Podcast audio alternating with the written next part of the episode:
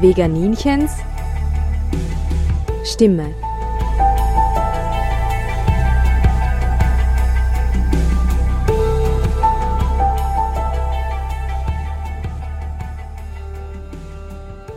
Regenwürmer kopulieren gerne des Nächtens an der Erdoberfläche, aber Vorsicht! Nächtliche, intime Umarmungen können die Nahrungsaufnahmewünsche anderer hervorrufen. Tausendfüßler, Spitzmaus und natürlich allerlei Vögel.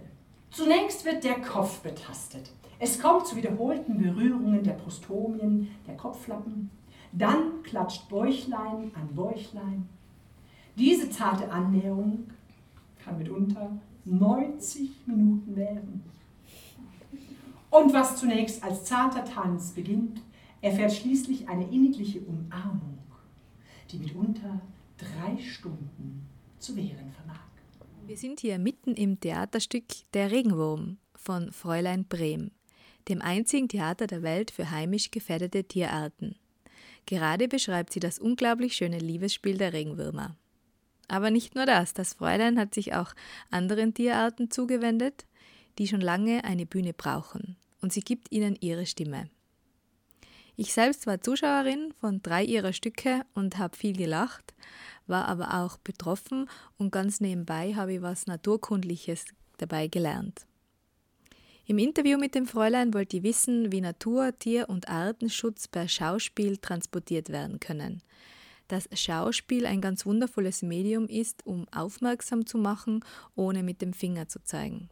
Es dürfen Regeln gebrochen werden. Neben Begeisterung darf auch das, was weh tut, Platz haben. Denn letztendlich ist es genau das, was verändert. Und was Shakespeare mit dem Ganzen zu tun hat, hören wir nun im folgenden Interview.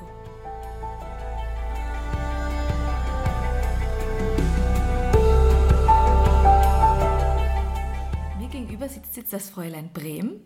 Sie macht das einzige Theater der Welt für heimisch gefährdete Tierarten. Im Real Life heißt du Barbara Geiger. Hallo Barbara, danke, dass du mir ein Interview gibst. Gerne. Du sagst, aller Anfang ist Alfred. Wie kam es zu deinem Anfang, also zum Fräulein Brehm? Das war der Alfred. Alfred Brems Tierleben, den habe ich in die Finger gekriegt. Eines Nachts, als ich nicht schlafen konnte, lag dieses Buch rum.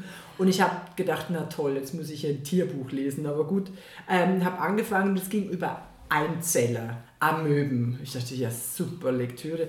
Aber es ist natürlich so, dass der Alfred hat es echt drauf. Ja? Das ist ja der Shakespeare der Biologie des 19. Jahrhunderts. Und er hat so fantastisch über diese Einzeller geschrieben, dass ich dachte, wenn jemand so über die Amöben schreibt, was schreibt er dann über den Gorilla oder über exotischere Tiere oder aufregendere Tiere?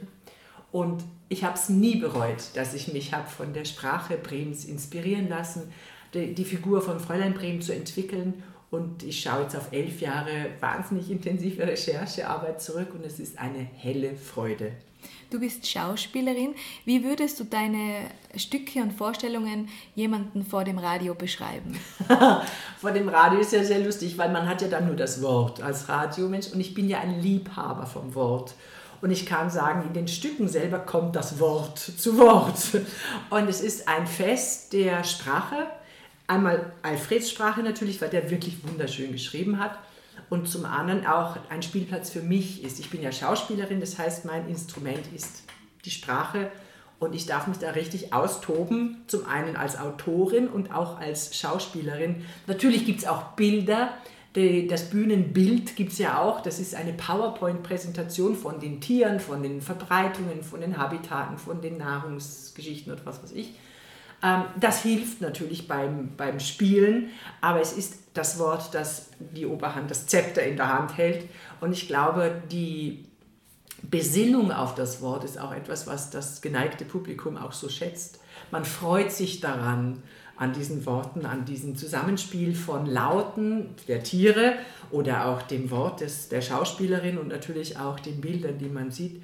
Und man kommt aus dem Staunen nicht mehr raus. So geht es mir und so geht es den den Zuschauern auch. Nicht, weil ich so erstaunlich bin, sondern weil die Tiere so erstaunlich sind. Und das ist ja dann eben das, was einen auch so glücklich macht. Es geht nicht um einen selbst, sondern es geht immer um die Tiere und was sie alles drauf haben. Und die sind echt fantastisch. Welche kommen denn in deinen Vorstellungen vor? Ich habe bis jetzt, also ich arbeite elf Jahre an, den, an dem Fräulein Bremen und ich habe jedes Jahr schreibe ich ein Theaterstück und es sind elf Jahre, also sind elf Stücke. Das ist der Wolf, sehr konträr, sehr kontrovers diskutiert, auch gerade jetzt, aber es ist immer gerade jetzt, dass man den Wolf kontrovers diskutiert den Luchs, ein ganz tolles Tier, die größte Katze, die wir in Europa überhaupt haben, den Braunbär, der natürlich auch vielen Kopfzerbrechen macht, weil er einfach ein Braunbär ist und wenn er da ist, ist er einfach da. Die Wildkatze, die spannend ist, weil sie die Wege vernetzt, das haben sich ja viele auch auf die Fahnen geschrieben, dass sie eben die Grünbrücken, die das grüne Band, alles, was es da gibt, dass die Habitate wieder vernetzt werden. Da schreitet die Wildkatze voran, aber viele andere Tierarten haben einen Nutzen davon. Dann habe ich weitergemacht mit dem König der Tiere, dem Regenwurm. Der war mir sehr, sehr wichtig, weil ich nicht unbedingt nur Säuger haben wollte. Zum Regenwurm gehört auch das, was dort drüber wächst und das hat dann mit wilden Bienen zu tun. Das hat mir auch, das war eine logische Evolution der Stückauswahl oder der Tierauswahl. Dann ging es mal in die Lüfte. Dann habe ich die Rauchschwalbe gemacht und die Nachtigall und den Sprosser habe ich recherchiert. Es ging auch ins Wasser. Mhm. Ich habe dann den Schweinswal, den einzigen Delfinartigen in der Ostsee. Das ist natürlich für Österreich nicht so wahnsinnig relevant, aber das ist ein wahnsinnig schönes Tier, das in der Ostsee lebt und in der Nordsee, in den nördlichen Gefilden. Ein, ein ganz tolles, sehr unscheinbares Walfischchen oder Delfinartiges äh, Säugetierchen. Und den Hering, der war auch ganz wichtig, weil der muss ja auch was fressen, der Schweinswall, und der frisst halt Heringe. Und der Hering, das ist ja, der schlägt ja dem fast den Boden aus, der ist ja eine schillernde Diskokugel, muss man sagen. Also ein ganz tolles Tier, wo ich auch Welten betreten habe, wie mit jedem Tier. Das ist immer eine Entdeckungsreise in eine neue Welt. Sind wir jetzt schon bei elf? Ich glaube schon. Na, die Kuh. Die Kuh habe ich noch gemacht und äh, die habe ich dann 2018 habe ich die Uhr aufgeführt und jetzt bin ich mitten im Schwein. Ich finde es wunderschön, weil du gibst diesen leisen Lebewesen die große Bedeutung, die sie eigentlich haben und äh, gibst ihnen die Bühne, die, sie, die, die viele Menschen ihnen nicht geben. Welchen persönlichen Bezug hast du für dein Herzenswerk? Ich finde es einfach wahnsinnig luxuriös, dass ich da jeden Tag wirklich loslegen darf und viele äh, Fachbeiträge zu diesen Tieren lesen darf. Ich verdiene mein Geld damit, dass ich diese Sachen lese. Gut, Doktorarbeiten können manchmal wahnsinnig langweilig sein, aber das muss auch sein, weil da gibt es immer ein paar Juwelen, die man picken kann. Also ich finde, das Leben ist sehr luxuriös und sinnstiftend, dass ich führe, weil ich mich eben mit Dingen beschäftigen darf, die mich interessieren, die eine Relevanz haben und die unbedingt auch auf Interesse stoßen beim Publikum. Also ich habe ein unglaublich kluges und interessiertes Publikum vor mir, und das ist etwas, was ich auch sehr schätze. Ich liebe mein Publikum. Oder wir lieben unser Publikum, weil ich bin ja nicht alleine. Ich kann es nicht alleine machen. Und Natur- und Tierschutz ist ja persönlich ja. auch ein großes. Also dass das noch ein, das ist ja sozusagen ein, ein Zuckerl obendrauf, gell? dass man auch tatsächlich was Sinnstiftendes ja. macht. Weil ich glaube, Umweltschutz oder Naturschutz oder alle diese Sachen, man will ja diese Welt nicht zerstören, um Gottes Willen. Wer will das schon? Kein Mensch. Nicht mal die, die es tun, wollen es. Ja? Also das, ist, das geht ja ohne, dass man da drüber, also das muss ja selbstverständlich sein, aber dass man da tatsächlich auch diese Wirkung hat, ist natürlich toll. Was möchtest du gerne in deinem Publikum auslösen? Ich glaube, ich möchte ihnen Mut machen. Ihnen Mut machen, dass es sich lohnt, aufzustehen für die Kreaturen, die mit uns leben müssen. Also nicht wir mit ihnen, sondern die mit uns. Und dass man sagt, oh, das war so schön, dass man, ich glaube, dass mein Zuschauer oder unser Zuschauerpublikum, dass die Mut bekommen, gestärkt daraus gehen. Es ist ja oft so, dass man denkt, oh, es geht, geht ja gar nichts mehr. Und ich glaube, das machen meine Menschen nicht, die da aus dem Fräulein rausgehen. Die sagen nicht, oh, das geht ja alles gar nicht mehr, sondern die sagen, ja, das geht doch, weil es ist toll. Und wir können anders drüber nachdenken. Und dieses anders drüber nachdenken, das ist ja mir auch passiert. Ich denke anders drüber nach. Und denken ist was Schönes. Ich denke sehr gerne. Denken ist schön. Und vor allen Dingen gehen die mit anderen Augen durch die Welt. Du siehst auf einmal andere Dinge. Bei den Wildbienen ganz stark du kennst ja gar nicht, du weißt ja gar nicht, dass es das gibt. Also obwohl es ja so viele Arten gibt, weiß man ja gar nicht, dass es die gibt. Und das ist schon toll. Es ist wie eine Weltentdeckung. Wir, sind alles, wir werden alle zu Kolumbus. gibt es einen Unterschied zwischen dem Publikum, das nur aus Kindern besteht und dem Publikum, das nur aus Erwachsenen besteht? Das denkt das Publikum, aber es gibt gar keinen Unterschied. Ich habe ja immer, wir haben auch ein kleines Theater in Berlin und da, wenn dann die, die Vorstellungen sind hier öffentlich, dann kommen auch immer die Familien, ne, mit, dann kommen auch die kulturbeflissenen Eltern dazu, die dann denken, oh, ich muss meinem Kind was, was Gutes tun, es muss was lernen und unterhalten werden wir auch. Und ich habe schon öfters auch Väter und Mütter gehabt, die dann mit ihrem Handy da umgegangen sind, weil sie eigentlich noch andere Sachen machen mussten. Und am Schluss die, saßen die mit größeren Augen im Publikum als die Kinder, weil die Kinder die starren sowieso. Die gucken dich sowieso mit großen Augen an, als toll. Ähm, und die, die Erwachsenen musst du erst mal kriegen. Also die sind ein schwierigeres Publikum als die Kinder. Aber man kriegt sie. Und das funktioniert über diese Kurve des zuerst wow staunen lassen und dann aber doch ihnen ja. das Schlechte sagen müssen. Das naja, was ist schlecht? Es ist also, also ich bin ja im Theater groß geworden und habe äh, das verinnerlicht. Und da gibt es natürlich auch Shakespeare, der diese Regel beachtet hat, dass man zuerst die Clowns reinschickt, dass man die Leute zum Lachen bringt und dann darf man sie auch zum Weinen bringen. Also nicht schlecht, sondern eher weinen, ähm, weil es eben auch Sachen gibt, die nicht lustig sind. Es gibt ja immer nur heimische, gefährdete Tierarten. Das heißt, es gibt ja auch immer Probleme, die man auch ansprechen muss. Es ist ja nicht alles himmelblau und rosarot. Aber dass man tatsächlich vorher die Herzen öffnet und wenn sie mal geöffnet sind, dann kann man auch sagen, hier, das, das ist aber im Argen. Also ich habe ja bereits eine oder drei Vorstellungen schon von dir genießen dürfen und ich habe sowohl gelacht, ich war auch betroffen und ich habe dabei was auch gelernt, vor allem so ganz nebenbei. also würdest du sagen, dass Schauspiel eine Brücke ist, den Menschen die Augen zu öffnen oder ihnen was bewusst zu machen, ohne Vorwurf direkt? Also ich glaube, Schauspiel ohne Wissenschaft und Schauspiel ohne Zuschauer, das geht nicht für sich kann es gar nichts machen. Man braucht ein Publikum und man braucht Leute, die sich Wissen erarbeitet haben. Was wäre ich ohne meine Forscher, ohne meine Bauern, ohne meine Schäfer, ohne meine Gärtner, ohne all diese Menschen? Ich glaube, was das Theater machen darf, ist ähm, ein ich muss ja keine Lobbyarbeit machen, ich muss ja keine NGO sein. Das heißt, ich habe mir zur Aufgabe gestellt, neutral zu sein und einfach nur zu sagen, wie es ist. Das macht dieses Projekt nicht angreifbar und das ist wichtig, gerade bei diesen kontroversen Themen. Und das kann das Theater schaffen, wenn es das will. Das ist mein erklärter Wille, neutral zu sein, mich nicht pro und contra Tierart auszusprechen, mich nicht pro und contra äh, Landwirtschaft auszusprechen, weil ich glaube, Bauer zu sein ist der wichtigste Beruf, den man überhaupt haben kann. Und ich glaube, dass der Landwirt schlechthin nicht wirklich weiß, wie stark er eigentlich ist, weil er eben zu viele andere Zwänge hat und zu sehr gegen die Wand steht, auch im wirtschaftlichen Sinne.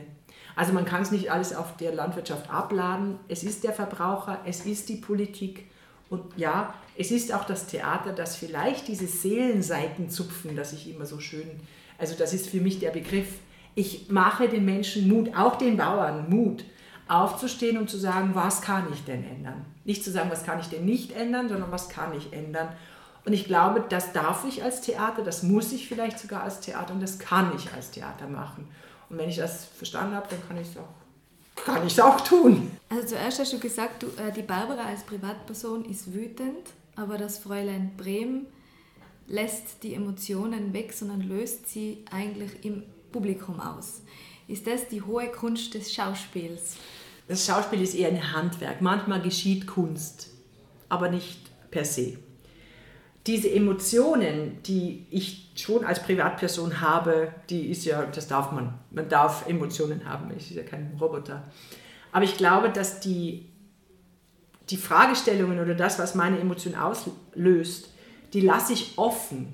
Ich beantworte sie nicht. Ich sage nicht, das ist richtig scheiße sondern, ich sage es vielleicht schon, aber ey, eh, was ich meine ist, ich lasse es offen, ich überlasse es dem Zuschauer zu entscheiden, was er davon hält. Ich sage nicht, ähm, ich zeige nicht mit dem Finger. Ich glaube, das ist die, die Message. Ich zeige nicht mit dem Finger auf irgendjemanden, sondern ich sage einfach nur, wie es ist und untermauert es auch mit Wissen oder mit Fakten oder so. Und wenn es so ist, dann kann ja jeder selber entscheiden, was er davon hält. Und das ist, glaube ich, etwas, wo ich auch die Entscheidungshoheit dem Zuschauer überlasse, weil meine Zuschauer sind nicht doof. Die sind nie blöd, die können selber entscheiden, was sie machen, also Entscheidungsfreiheit und auch Meinungsfreiheit. Aber wenn man das Wissen hat zu einem Problem, dann kann man sich ja entscheiden, was man dann macht. Und das ist etwas, was ich als Zuschauer auch genieße, wenn ich im Theater bin oder in meinem Film mir anschaue, wenn ich selber entscheiden darf, was ich davon halte. Und nicht, oh, die wollen, dass ich das denke. Oder die, die pushen mich da in diese Ecke, dass ich jetzt denke, ja, das ist ja voll blöd. Sondern dass man da die, die Entscheidungshoheit behält. In einem deiner Interviews hast du gesagt, ich darf Regeln brechen und das tue ich mit Wonne. das ist etwas, was die Wissenschaften und der Naturschutz schätzen, weil wir, also Sie, das nicht dürfen. Was genau meinst du damit? Wissenschaftler müssen sehr fachlich bleiben, die müssen auch sehr sachlich bleiben und ich darf eben mit den Emotionen spielen und ich mache das richtig gerne.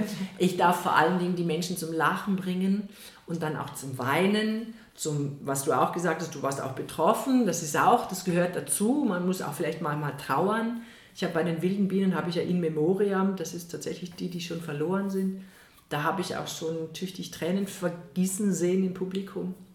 Das darf ich alles, das darf ein Forscher alles nicht. Das darf vielleicht auch ein Politiker nicht, aber ein Schauspieler schon auf der Bühne darf ich genau das benutzen. Und deswegen breche ich, ich breche auch Regeln des Schauspiels, ja, weil Regeln sind dazu da, dass man sie bricht. Aber es muss so sein, dass ich ähm, das nicht auf Kosten von anderen mache oder auf Kosten der Inhalte mache, sondern es muss schon alles beschützt bleiben, denn sonst schießt man übers Ziel hinaus oder, oder erreicht nicht das, was man möchte. Verständnis und Aufmerksamkeit und Emotion und Liebe, vor allen Dingen Liebe. Jetzt möchte ich noch kurz auf deine neuen Programme eingehen, wo du die den Nutztieren zuwendest. Mhm. Kannst du den Zuhörer und Zuhörerinnen da etwas darüber erzählen, was da noch kommen wird oder was du dabei fühlst? Mhm. Ich habe ja nun einige Wildtierarten genommen, unter anderem den verwegenen Regenwurm und habe natürlich begriffen, dass alles mit allem zu tun hat. Und wenn wir uns für den Schutz des Tigers in Indien einsetzen und den Orang-Utan in Indonesien und sonst was, da müssen wir auch ein bisschen bei uns anfangen. Und die Nutztiere, die wir haben, das sind die drei wichtigsten, sind Kuh und Schwein und Huhn. Da können wir auch drauf schauen. Die sind nicht gefährdet. Eine Kuh wird nicht aussterben, ein Schwein, ein Huhn auch nicht. Aber erstens gibt es Nutztierrassen, die sehr selten sind, die keinen Nutzen mehr haben für die Industrie, die aber eigentlich ein Schatz sind, nämlich Jahrhunderte altes Bauernwissen sind. Es gibt ganz besondere Gegenden, wo eben diese Kuhrasse richtig gut funktioniert, weil sie mit dem Gelände zurechtkommen, weil sie mit dem Futterangebot zurechtkommen, weil sie dafür gebaut sind. Und es gibt natürlich Rinderrassen, die so verzüchtet worden sind, dass sie auf einer normalen Wiese überhaupt nicht mehr genug fressen könnten, um zu überleben oder gesund zu bleiben. Und das sind so zwei Extreme, wo ich denke, da hat der Mensch einen Irrweg betreten und das darf nicht sein. Und da werde ich dann schon, also da, da finde ich es für mich persönlich schwer, ähm, die Emotion komplett rauszulassen aus dem Stück, weil ich da denke, das sind Sachen, die dürfen wir einfach nicht. Wir dürfen Tieren nicht solche Schmerzen zufügen. Und ich sage auch nicht, dass das der Landwirt macht oder so, sondern das ist auch die Zucht, die das äh, gemacht hat. Es ist, gibt aber ein Einsehen. Also der Mensch hat schon verstanden, dass es so nicht weitergeht. Und das heißt, es gibt eine wahnsinnig schöne Gegenbewegung, die das wieder korrigiert. Und das ist richtig schön und das macht mich auch mutig oder das macht mich auch zuversichtlich, sodass ich auch weiß, wenn ich den das weiterhin so mache und die Menschen verstehen, dass es auch mit dem Konsum zu tun hat, dass man nicht sagen kann, der Bauer muss es richten. Du kannst nicht sagen, ich liebe Kühe und dann kaufst du deinen Liter Milch für 30 Cent im Supermarkt. Das geht einfach nicht. Du musst für die Produkte, die die Landwirte produzieren, auch vernünftig Geld zahlen. Und da kann man sich keine Ausreden erlauben, denn das geht auch um das Tierwohl. Und da muss man einfach sagen, das ist kompromisslos. Das muss man einfach machen. Und da kann man auch nicht sagen, das muss der Bauer richten, da müssen wir alle mit dran schrauben an der Schraube. Und du hast auch die Bühne im wahrsten Sinne des Wortes darauf hinzuweisen, wie wunderschön und wunderbar eine Kuh eigentlich ist, mhm. wie sanft oder wie intelligent das Huhn. Ich finde das total toll. ja, das ist schön. Das ist ja für mich auch immer eine Entdeckungsreise. Man denkt, ja, eine Kuh kenne ich schon.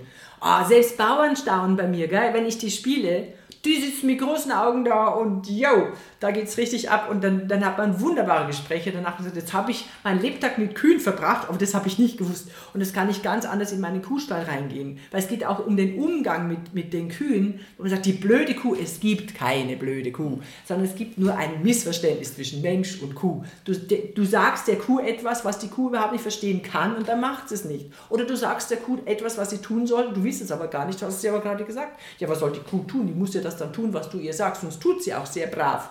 Aber wenn du gar nicht weißt, dass du ihr das gesagt hast, dann ist es blöd. Da gibt es ein Missverständnis und deswegen ist es sehr, sehr lustig. Sie ist zuerst wahrscheinlich mal an Erstaunen, mhm. wow, warum hat diese Frau so ein Feuer für Akku.